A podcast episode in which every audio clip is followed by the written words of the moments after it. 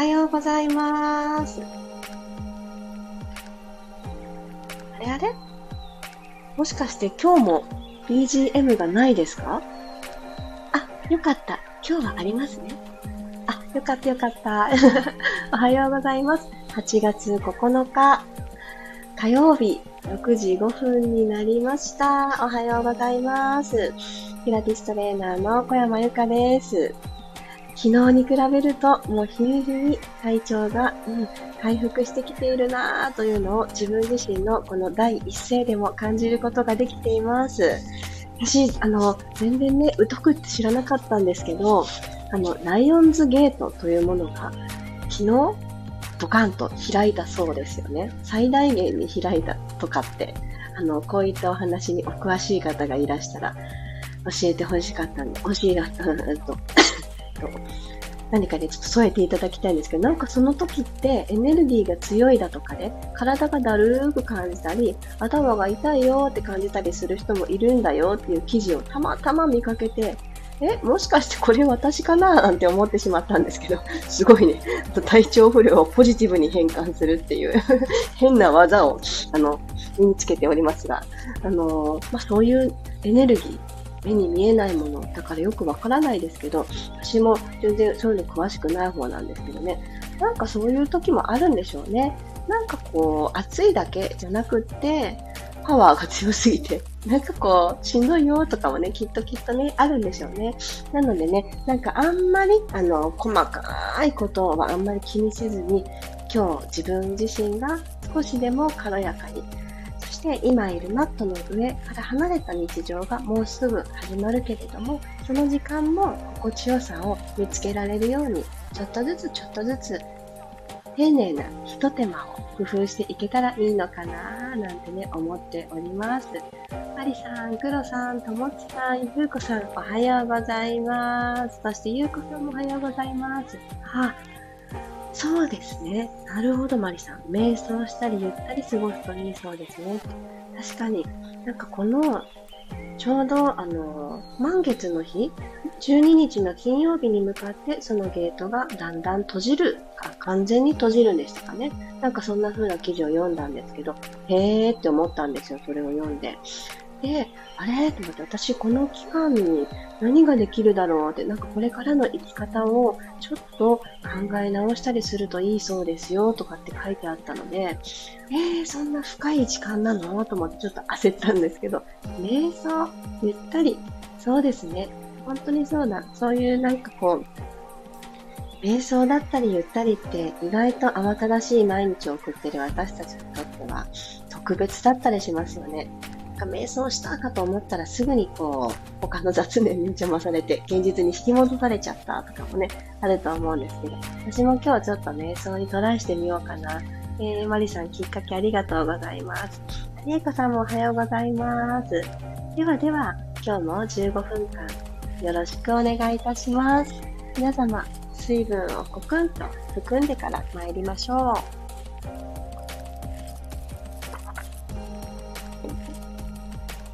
楽なあぐらの姿勢になってください。今日ね、マットの上じゃなくてもお布団の上ですよっていう方もいらっしゃるかもしれません。全然いいと思います。必ずマットじゃなくっても全然平気なので、今、心地よくいられるところにいてください。静かに座っていきましょう。まるでここから瞑想が始まってもいいんじゃないかなと思えるくらい、安心して座ることがまず大切ですね。そわそわしないで、自分自身の上半身ですね。上半身をよろしくねって預けていられるところはどこかなってちょっと探ってあげましょう。それと、ちょっと前のめりではなくて、ちょっと後ろ側に重心があると、ここだったら背骨を下から積み上げられるなというところがきっと見つかると思います。その延長上におまけとして頭をポンとね、乗っけてあげる。そんなイメージです。頭の位置をものすごく後ろかな、前かなってね、あの、すごく気を配らなくても大丈夫。背骨が綺麗に並んでくれたらもうその上に視線に乗せるだけ。では、鼻から吸います。朝一番の体の中、空気の入れ替えをどうぞ。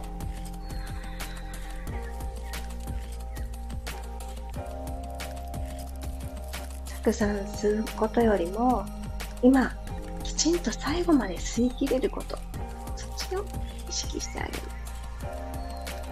隅々まで行き渡っていくのを感じて口から吐いていきます。吐くほどに骨盤底も横隔膜も上に上にね、上昇してきます。骨盤底は体の中に引き込まれる。そういう風に体は働いてくれてます。それをちょっとイメージしながら吐き切る。鼻から吸っていきましょう。胸が広がって、背中側も広がって、脇腹の上部もちょっと広がって、肋骨一体がぐーんと広がってるのを感じて、お腹の方にも空気が届くような、胴体がもうパンパンの風船になる感じですね。じゃ口から吐いていきますが、つま先、指先、頭のてっぺんもすべてのところから空気が抜けていくようなイメージで、末端からも全部吐いていきましょう。どうぞ。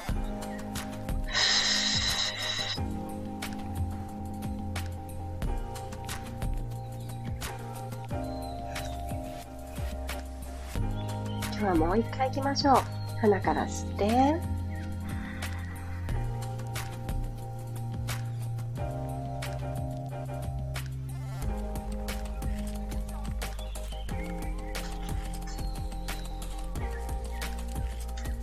から吐いていきます。ふー。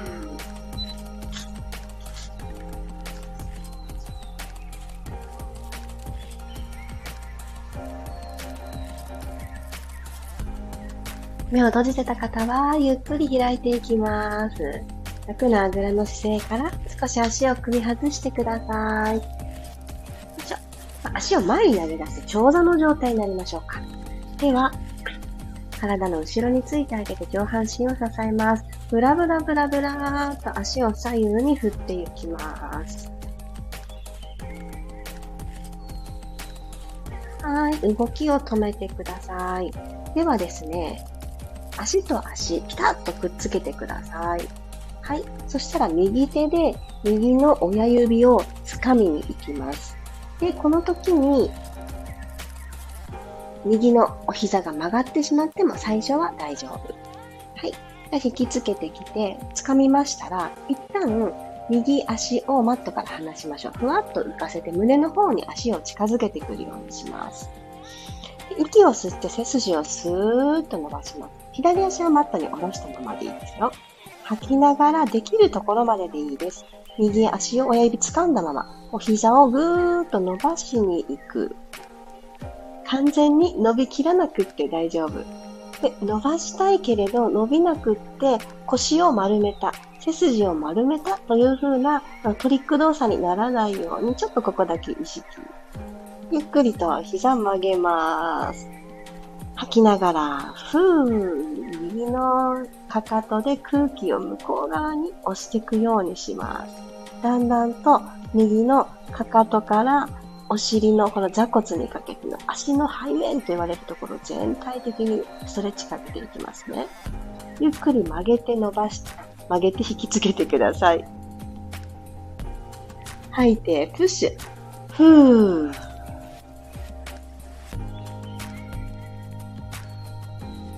はい、OK です。着地させましょう。右手ほどいて、右足をストーン下ろしていきます。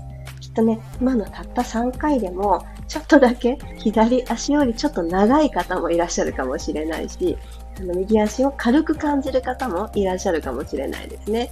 では、同じことを左足にも3回してあげたいと思います。左足の親指掴みましたら、よいしょ、左のお膝しっかり曲げて、体の方、上半身の方に引きつけていきましょう。で背筋をスーッと伸ばします。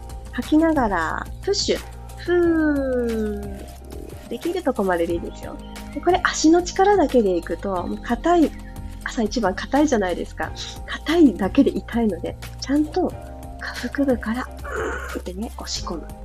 そのためには、背筋がスッとね、起きてることが、セット、これペアで、ペア条件なので、ぜひこの子をセットで、はい、曲げて休みます。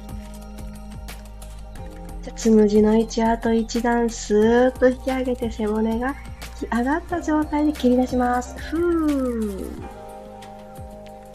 お腹から行く意識を持ったらちょっとだけ伸び方が心地よくなるんですよね。確かに伸びて痛気持ちいいんですけど、ちょっとそこに心地よさが入ってくると思います。はい、ゆっくり曲げてください。ラストいきますよ。吐きながら、背筋伸びた。下腹部から蹴り出した。えいっていう感じです。あこれは私はあちょっとこの背中側も一緒に伸びて腰のあたりも一緒に伸びてすごく気持ちいいですね。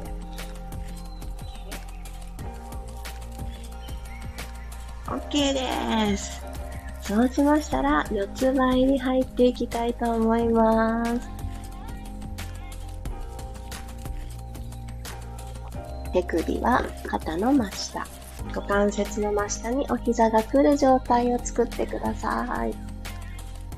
四つ倍の姿勢が作れた方は、今あるお膝の幅をですね、だいぶ広く、マット敷いてくださってる方はマット幅くらい広く、もしかしたら、あの、もうちょっとね、あの、股関節周りが柔らかめの方、マットを横に使っていただいてもいいです。ご自身の肩幅よりもだいぶ広めに、あの、足幅を取ってあげてください。でここで少しお尻を後ろに引いていくというストレッチ、股関節周りのストレッチいきたいと思います。では、お尻はプリッとさせた状態で、座骨を後ろに誰か人がいると思ってくださいね。はい、私の座骨上げます受け取ってっていう感じで、あの、お尻を後ろに引いていきます。では行きましょう。背骨は一直線のイメージ持ったまま、吸いながら後ろ。内ももの付け根のとこですね。足の付け根のところにククククーとね、伸び感、ストレッチ感入ってきていたら OK。戻ってきてください。はぁ。吸って後ろ。吐いて戻ります。じわじわーっと繰り返していきますね。この後、これからしっかり立って移動するよ、歩くよ、走るよ、これから結構集中してデスクワークなんだよ。で、どちらの方にもこのワークはめちゃくちゃ大事。まずは下半身と上半身をつないでくれるこの鼠径部、ここをですね、滞らせたままにしない。これ大事ですね。ちょっと繰り返してください。お腹、これ下向きですけど、デローンって落ちてないですか？思っているよりもおへそを背骨側に一個押しピンさしてあげるようにして収納しておきましょう。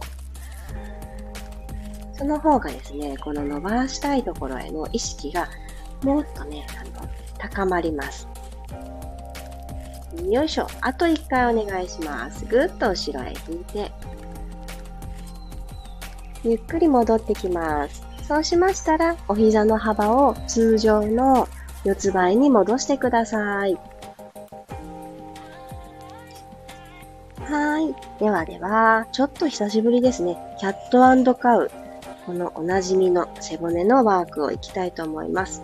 こういった基本がすごくすごくね、あのー体にとっては大事なことだなって、もう私今すごくね、基本が大好きなモードに入っているので、今日もやっていきたいと思います。鼻から息を吸いながら背骨を下から丸めていきます。ゆっくりゆっくり丸めて。つむじは手と手の間を見るような感じ。で目線はですね、お膝を見るような感じがいいかなと思います。頑張っておへそを覗き込まなくっていいですよ。肩甲骨が今一番高くなるような感じで。吐きながら逆の動かし方、逆再生するようにして、くるくるくるって股関節のネジをねじねじねじ反対回しして、肩関節のネジも反対回ししたら、胸で前を見ることができたという姿勢に戻ってこれるんじゃないでしょうか。もう一回いきますね。吸いながら丸まって。すごく些細なことなんですけど、肘と肘は内側はお向かいさんですよ。正面を向かない。サルでくるんにならないようにちょっと意識。そして、この腕の方についつい重心が移動してしまう方は、きちっとですね、お膝やすねでもマットを押してるっていう感覚が持てる位置までちょっとね、1ミリ2ミリ後ろに重心移動させてみてください。4つの支え。腕、腕、足、足で、この4つできちっと支えようってやっていいですよ。くるっと返して胸で前を見ていきましょう。もう一回丁寧にいきます。吸いながら、まずおへそをぐっと押し込みます。押し込んだことで骨盤が後ろへと傾いてくれて、ぐるぐるぐるぐる。背骨から肩甲骨剥がれている感じですね。あえて広い背中を作ってあげる。ああ、気持ちいいですね、本当に。この背中側がきちっと広がるって、なんか幸せ。吐きながら戻ってきましょう。広がった肩甲骨を背骨側に寄せる意識ですね。定位置に戻してあげる。それをすると、耳と肩の距離が保たれて、首がちゃんと長い、本当の長さに戻れるんですね。なので、普段ちょっと緊張型だなって、緊張した時に肩がぐっと力が入るなっていう方は、この軽く脇を閉じて肩甲骨を下げる感覚っていうのを、ぜひこの今のね、ポジションで感じてみてください。はい。そしたらちょっとバランス系いきましょうか。お膝をこのまんま横に開いていきます。左のお膝からいきましょう。ドッグピー。お尻の中殿筋という横の筋肉をパクッとね、目覚めさせていきたいと思います。では、息吸って準備。背骨伸ばします。吐きながら、左のお膝横にふわっこれはですね、高さをね、追いかけたくなるんですけど、骨盤床と平行のままで OK。それで上げられるところまでで止まる。ここで止まっていてくださいね。ちょっとしばらく止まってると、なるほど、ここを使ってるのねって分かってくると思います。そのお尻を今目覚めさせてます。ゆっくり閉じましょう。吐きながら、左赤。で重心が右に今スライドしやすいと思うんですけど、4つで支えてた時の位置にしっかりとどまってくださいね。閉じる、吐いて、膝開く、ふう。ゆっくり閉じる、お腹も使ってるの感じますね。このぐらいのんびりいくと、この連動していろいろお尻だけじゃなくて、背骨を伸ばしきっておくためにも背中もお腹も総動員だなーっていうのをね、感じられると思います。あの体の連動感大事です。あと一回。痛くなってくる。お尻、ぐーっと。お膝上げてキープ。ゆっくり閉じて。あ、一回チャイルドポーズ入れましょう。かかとにお尻を乗っけて、おでこつけても平気な方はマットにおでこを下ろしてください。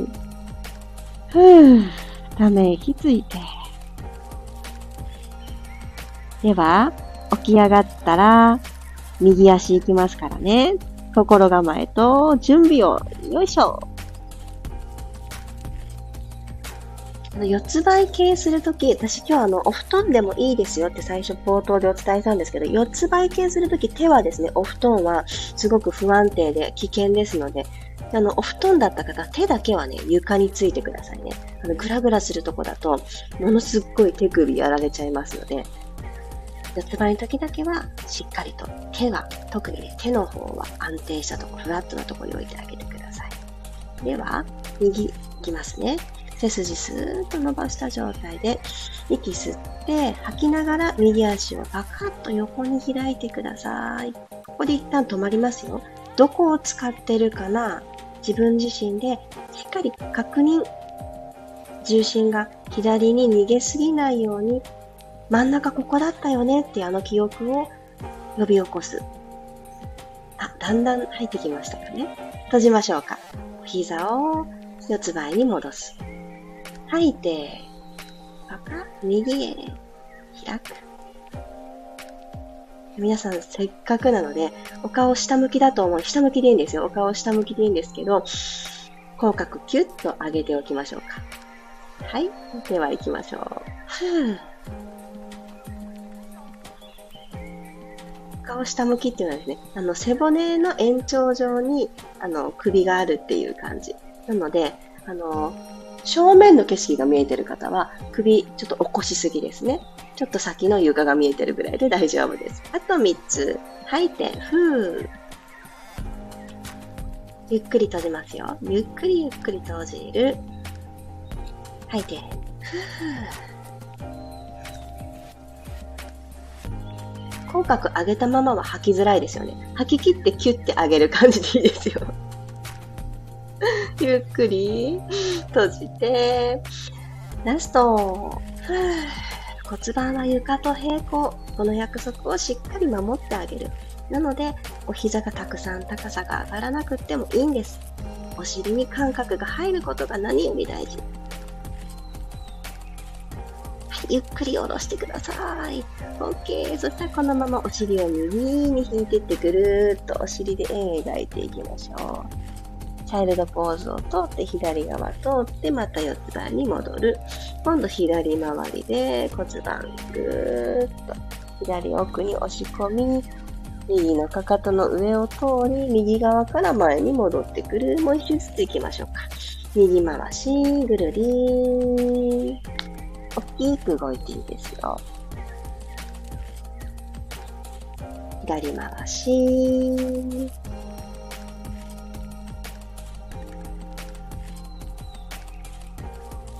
はい、お疲れ様でした。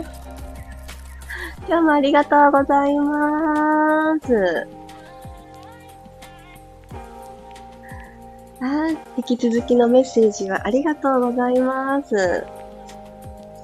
そうそう、私が今日冒頭で昨日から最大限にライオンズゲートが開いたそうですねって、あの、話していましたら、その瞑想についてもコメントをいただいてる。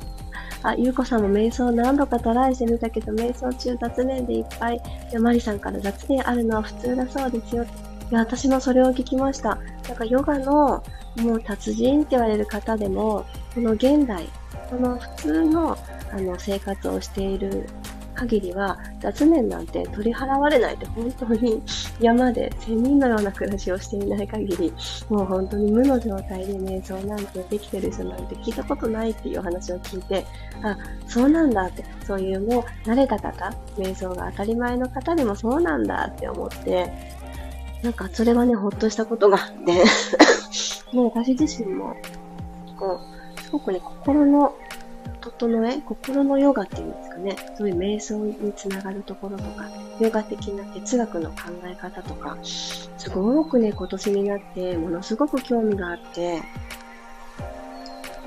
そう、あの、それをね、ちょっと気になって、ついね、本屋に行くのが好きなんですけど、本屋に行ったら、なんかね、いいタイミングでね、また気になる本がいっぱいあるわけですよ。あ、これ読んでみたいな、あれ読んでみたいなと思っていろんなものに手を出して、いろんな言葉に出会ってね、なんか、そう、私ね、言葉が大好きなので、いろんな、ね、方のいろんな表現を読むのに触れるのが好きすぎて、そう。でも、積んどくにならないように、一個だけルールを決めてるのは、本屋さんが好きとはいえ、そんなにしょっちゅう行けないんですね。だから、これ読み終わったらあれ読むしって言って、3冊くらい買って帰ってたんです、今まで。でもですね、やっぱり、これ読みたいって思った気持ちって、その時の感情なんですよね。でも私読むのがすごく遅いから、一冊読み終えた頃には次に読もうってスタンバってた子に対する気持ちが失せてたりするんですよ。だからもう絶対に一冊しか持ち帰らないって決めていて、でそれを読み終えて次何にしようかなってまた楽しみに本屋に行こうっていう、これだけは自分のルールにしたら、その方がですね、一冊一冊を本当に大事に楽しめるようになって、これは変えてよかったなって思ってる一つなんですよ。そうなんです。なのでね、いろんなね、あの、そう、あの、心のね、変化とかね、瞑想が、例えばですよ、できたみたいな時ってどんな感じになるのかなっていうのを私まだ未体験なので、そこはちょっと今年後半にかけて、ちょっと深めてみたいなって個人的に思っていることの一つなんです。結構皆さん瞑想チャレンジされたことがあって方が多くて、ちょっと嬉しい。一緒にやってみましょう。あ、おはようございます。ゆかりさん、ひこさん、ひろさん、おはようございます。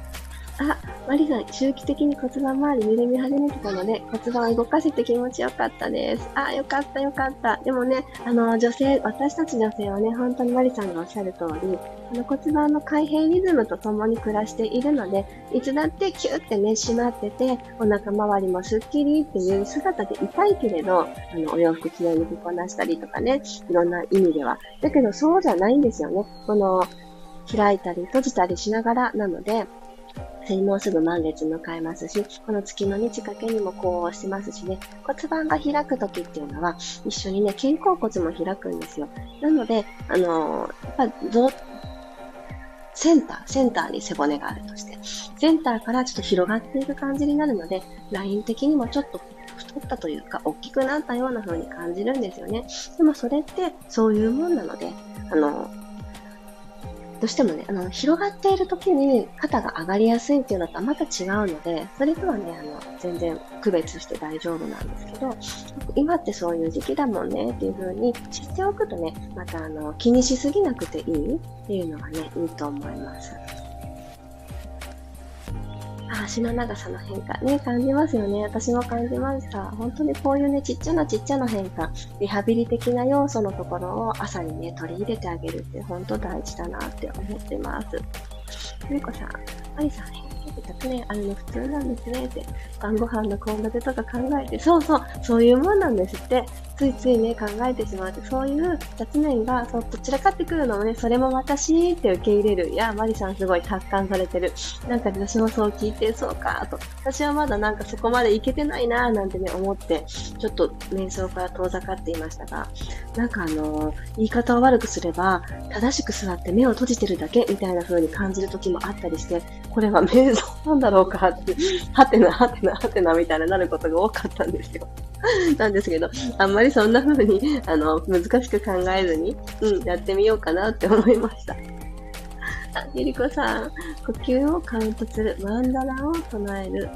えっ、と、ろうそくの炎を見つめる。うん。チャクラの順に、ハスの花を思い描く。など、えー、雑念を忘れるための様々な方法がある。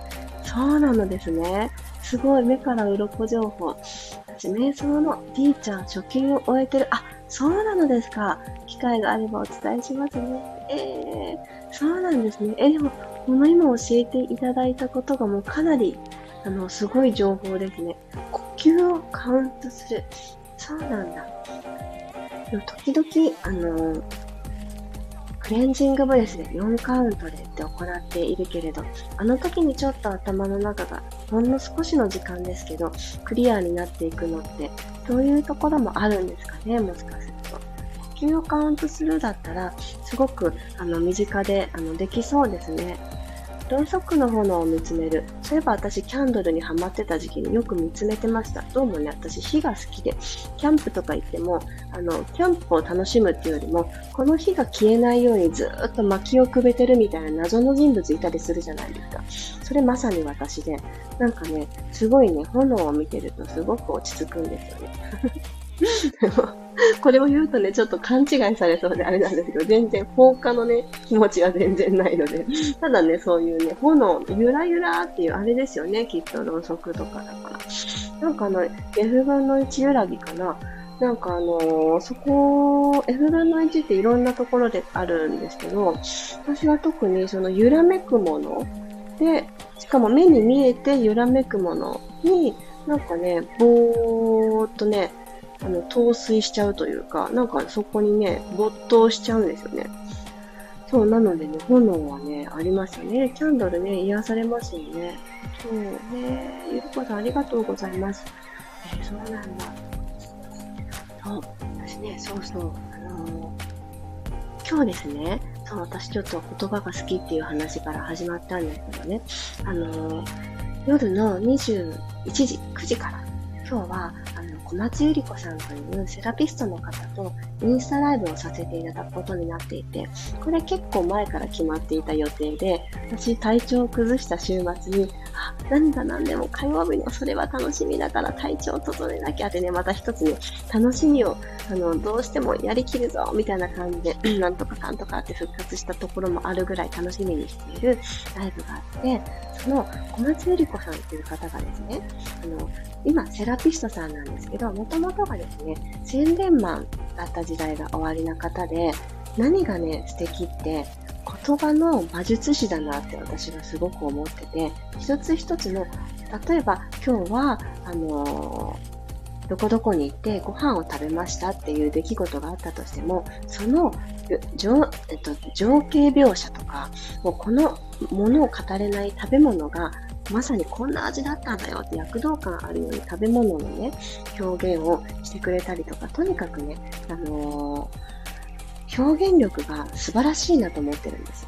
で、今回のテーマがですね、SNS の発信ってやっぱりちょっと疲れたりするところもあるよねっていうところで、だけど、あの SNS 発信をちょっとビジネスの観点で行っているものとしては、疲れたからやめたっていうわけにもいかない。だったら自分が疲れないペースでやっていく発信っていうのはどういうものなのかっていうよりナチュラルに、よりソマティックに、この発信をしていく。で、言葉を伝えていく。で言葉を発信っていう場面なので、今は音声配信っていうのがあるけれど、基本、文字で伝えるんですよね。なので、ライティングっていうところをちょっと深掘りしていくっていう、そんな時間を今日は9時からトークをさせていただこうと思ってます。あの、ちょっと今 SNS 発信くたびれちゃってっていう方には、ちょっとあの、ほんわかする時間になるんじゃないかなと思ってます。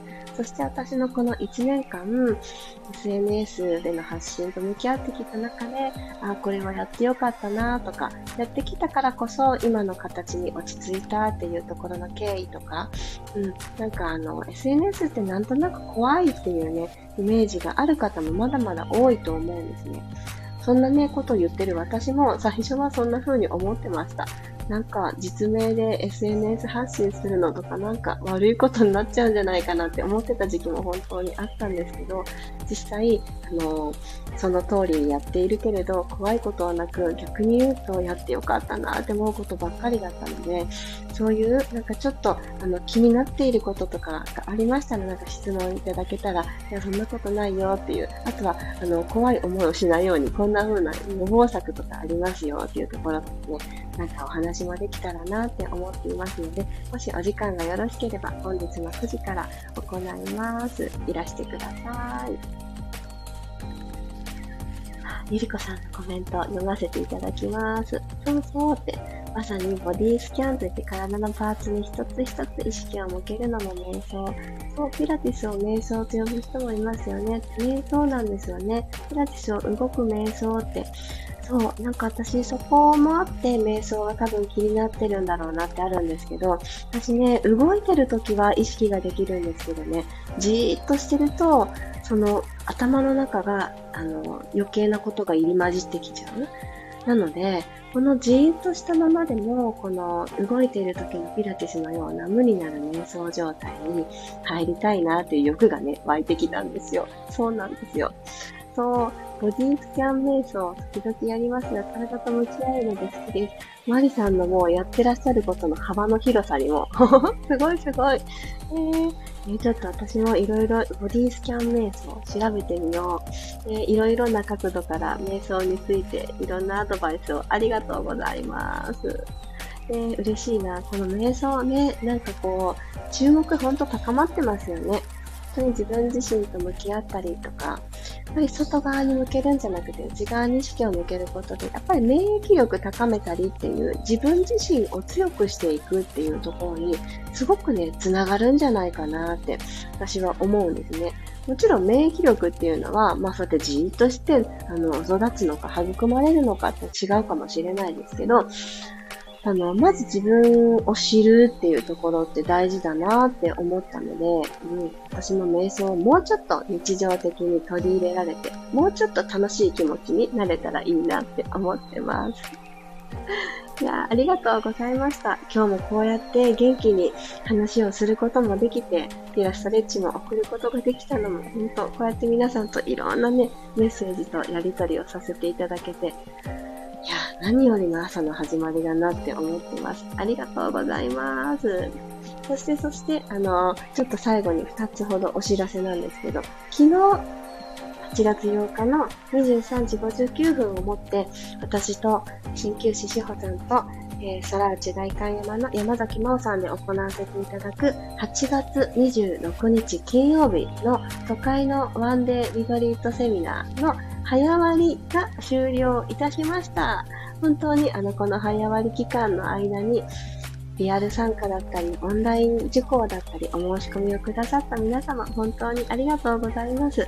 お申し込みくださった皆様が、あの、皆様がですね、この15%オフのクーポンをご利用いただいていたというご報告をいただいておりまして、皆さんがきちんとあの、発信をね、見てくださってて、少しでもお得に利用いただいたってことが何より嬉しかったです。